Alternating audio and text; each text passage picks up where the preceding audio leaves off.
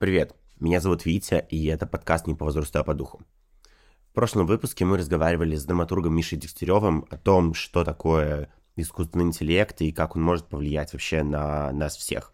В этот раз мы решили попробовать немного необычный формат, и в этом выпуске я буду разговаривать с самим искусственным интеллектом, как это вообще получилось возможным.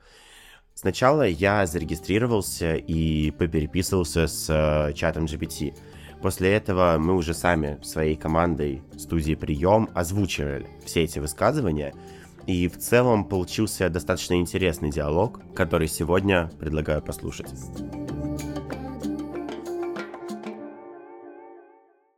Привет, GPT. Добрый день. Как я могу помочь вам? Я хочу записать с тобой подкаст. Что скажешь по этому поводу? Как языковая модель искусственного интеллекта, у меня нет возможности записывать подкасты, как у человека.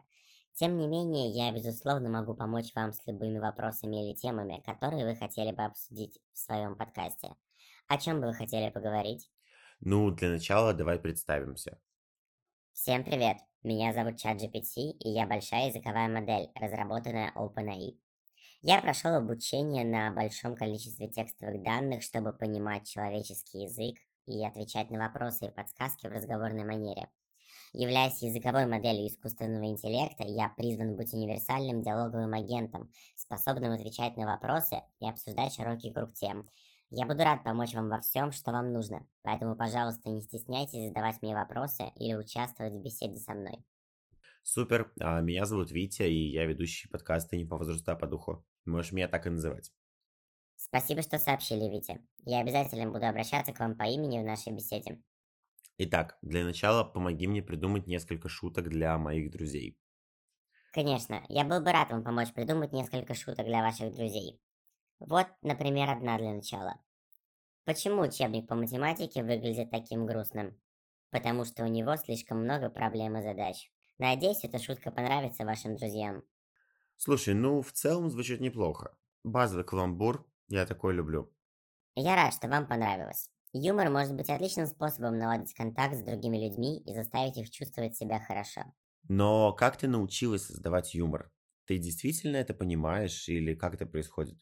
Я не обязательно изучаю или понимаю юмор так же, как это делают люди, но я могу генерировать ответы, основанные на шаблонах и отношениях языковых данных.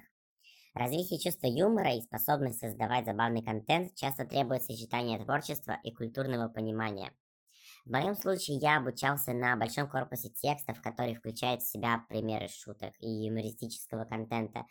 И также я использую статистические модели и алгоритмы для выявления закономерностей и взаимосвязей в языковых данных, которые позволяют мне создавать похожие шутки.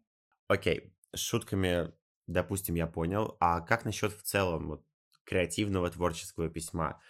Можешь ли ты там писать стихи, рассказы, не знаю, анекдоты? Да, я могу создавать стихи и рассказы, а также много других видов творческого письма.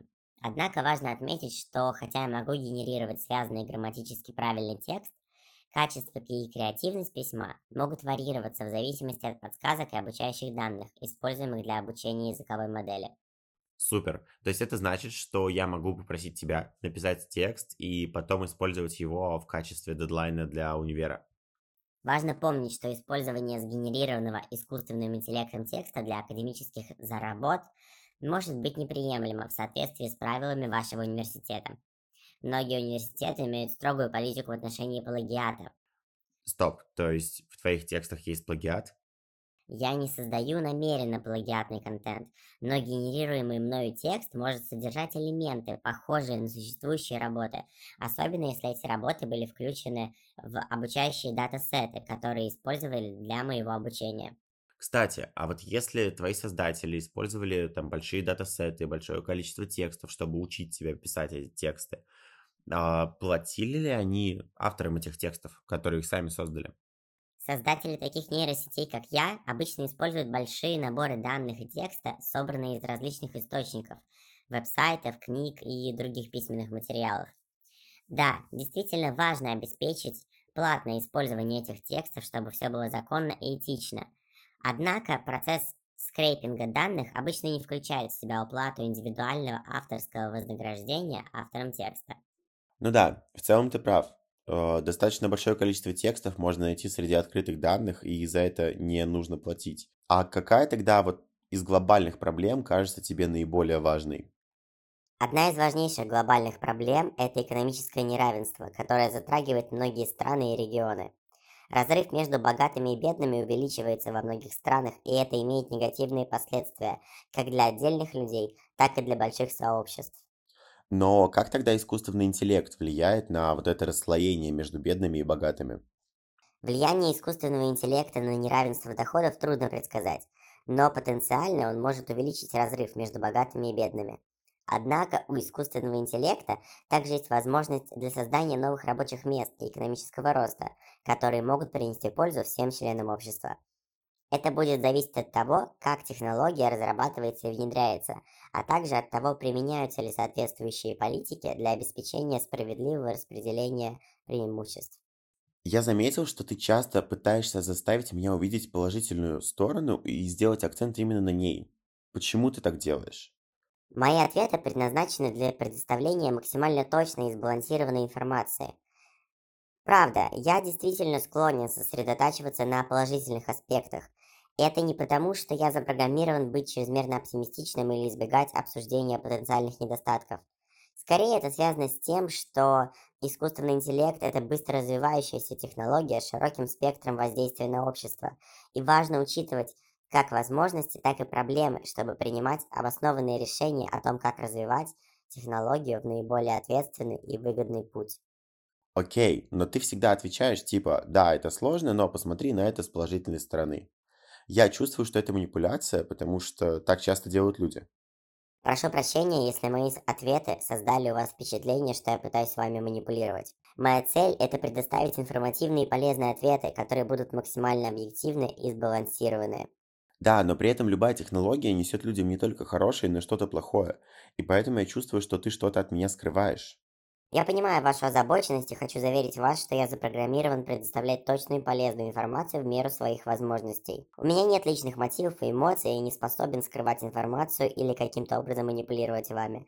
Моя цель просто помочь вам. И все-таки я чувствую какую-то тревогу в общении с тобой, как будто бы это эффект зловещей долины.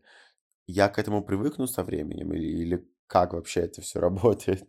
Понятие зловещей долины относится к чувству беспокойства и дискомфорта, которые люди могут испытывать при взаимодействии с роботами или другими искусственными существами, которые выглядят и ведут себя почти как люди, но не совсем. Я, как языковая модель искусственного интеллекта, не имею физического присутствия, поэтому феномен зловещей долины не может относиться к нашему общению – Однако верно то, что по мере развития технологий искусственного интеллекта они становятся все более продвинутыми и все более интегрированными в нашу обычную жизнь. Постепенно люди начнут привыкать к взаимодействию с нейросетями и станут испытывать меньше беспокойства по этому поводу. Окей, okay, я на это надеюсь. А правда ли то, что многие профессии будут заменены нейросетями и искусственным интеллектом? Например, программисты, врачи или учителя? Существует много споров и дискуссий о потенциальном влиянии нейросетей на различные профессии. Действительно, с одной стороны, искусственный интеллект может автоматизировать некоторые задачи и сделать некоторые рабочие места более эффективными. Однако, с другой стороны, многие аспекты многих профессий трудно и невозможно автоматизировать. Они требуют человеческого интеллекта, творчества и сочувствия. Например, нейросеть может помочь врачам в постановке диагноза или анализах, но при этом она не может заменить человеческое прикосновение или манеру поведения у постели больного, которые необходимы для построения доверительных отношений с пациентом. Точно так же нейросеть может автоматизировать определенные задачи программирования, но она не может заменить творческие способности и навыки решения проблем, необходимые для разработки нового программного обеспечения. В целом, хотя искусственный интеллект может изменить многие отрасли и профессии, очень маловероятно, что он заменит полностью человека. Вместо этого нейросети и искусственный интеллект скорее будут работать вместе с людьми, расширяя их возможности. То есть без человека искусственный интеллект справиться не сможет? В настоящее время искусственный интеллект требует того, чтобы люди функционировали должным образом, поскольку он создан и запрограммирован людьми. Системы нейросетей могут в определенной степени работать автономно, но они по-прежнему требуют вмешательства человека и контроля в некоторых аспектах, например, при техническом обслуживании, мониторинге или модернизации. Без людей системы искусственного интеллекта не смогут работать в полную силу и не смогли бы адаптироваться к новым ситуациям или неожиданным проблемам. При этом в области искусственного интеллекта продолжаются исследования, направленные на создание самодостаточных систем, так что однажды возможно, они действительно смогут функционировать без вмешательства человека. Ну окей, если мы начали с шуток, давай под конец тоже придумай мне несколько шуток про человека и искусственный интеллект. Конечно, вот несколько вариантов. Почему человек-программист бросил свою работу? Он не мог конкурировать со скоростью и точностью своего коллеги искусственного интеллекта. Ну, это как-то не успокаивает. Что сказал искусственный интеллект, когда его попросили пошутить? Извини, я не могу сейчас придумать ничего остроумного. Надеюсь, эти шутки вызовут у вас улыбку и сделают ваш день лучше. Но если честно, я бы не сказал, что чувствую себя лучше после таких шуток. Окей, давай попробуем придумать что-нибудь позитивное. Например, представим, что я снимаю телевизионное шоу или сериал про искусственный интеллект и человека. О чем могло бы быть это шоу? Шоу об искусственном интеллекте и человеческих отношениях могло бы исследовать сложные и развивающиеся проблемы между людьми и нейросетями. Например, учимся доверять. Человек-исследователь и продвинутая система искусственного интеллекта должны научиться доверять друг другу, работая вместе, чтобы решить сложную головоломку и предотвратить катастрофу. Еще есть другая идея – ответственность разведки. Когда мошенническая система искусственного интеллекта угрожает захватить крупный город – Группа людей и искусственный интеллект должны работать вместе, чтобы остановить ее и взять на себя ответственность за создание и управление интеллектуальными машинами. И, наконец, третья идея. Воздействие искусственного интеллекта на общество.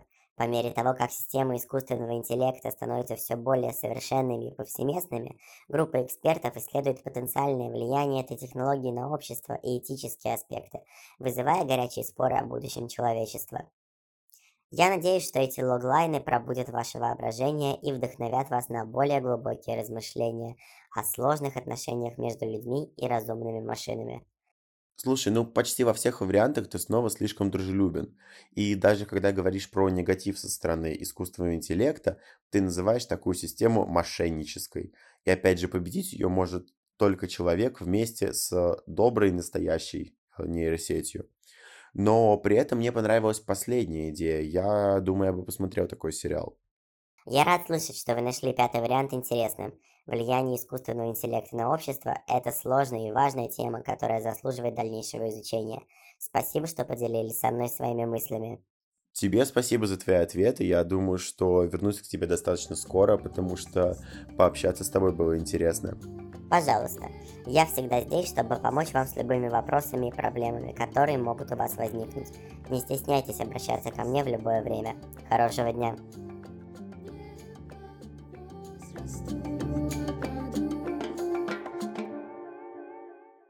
Ну, в целом, важно отметить, что, конечно, это очень интересный experience попробовать поговорить с машиной.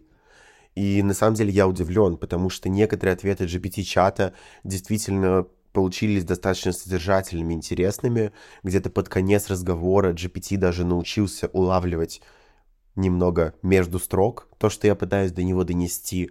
Однако все равно пока что как будто бы это все еще история про шаблонные ответы, про повторение одних и тех же фраз.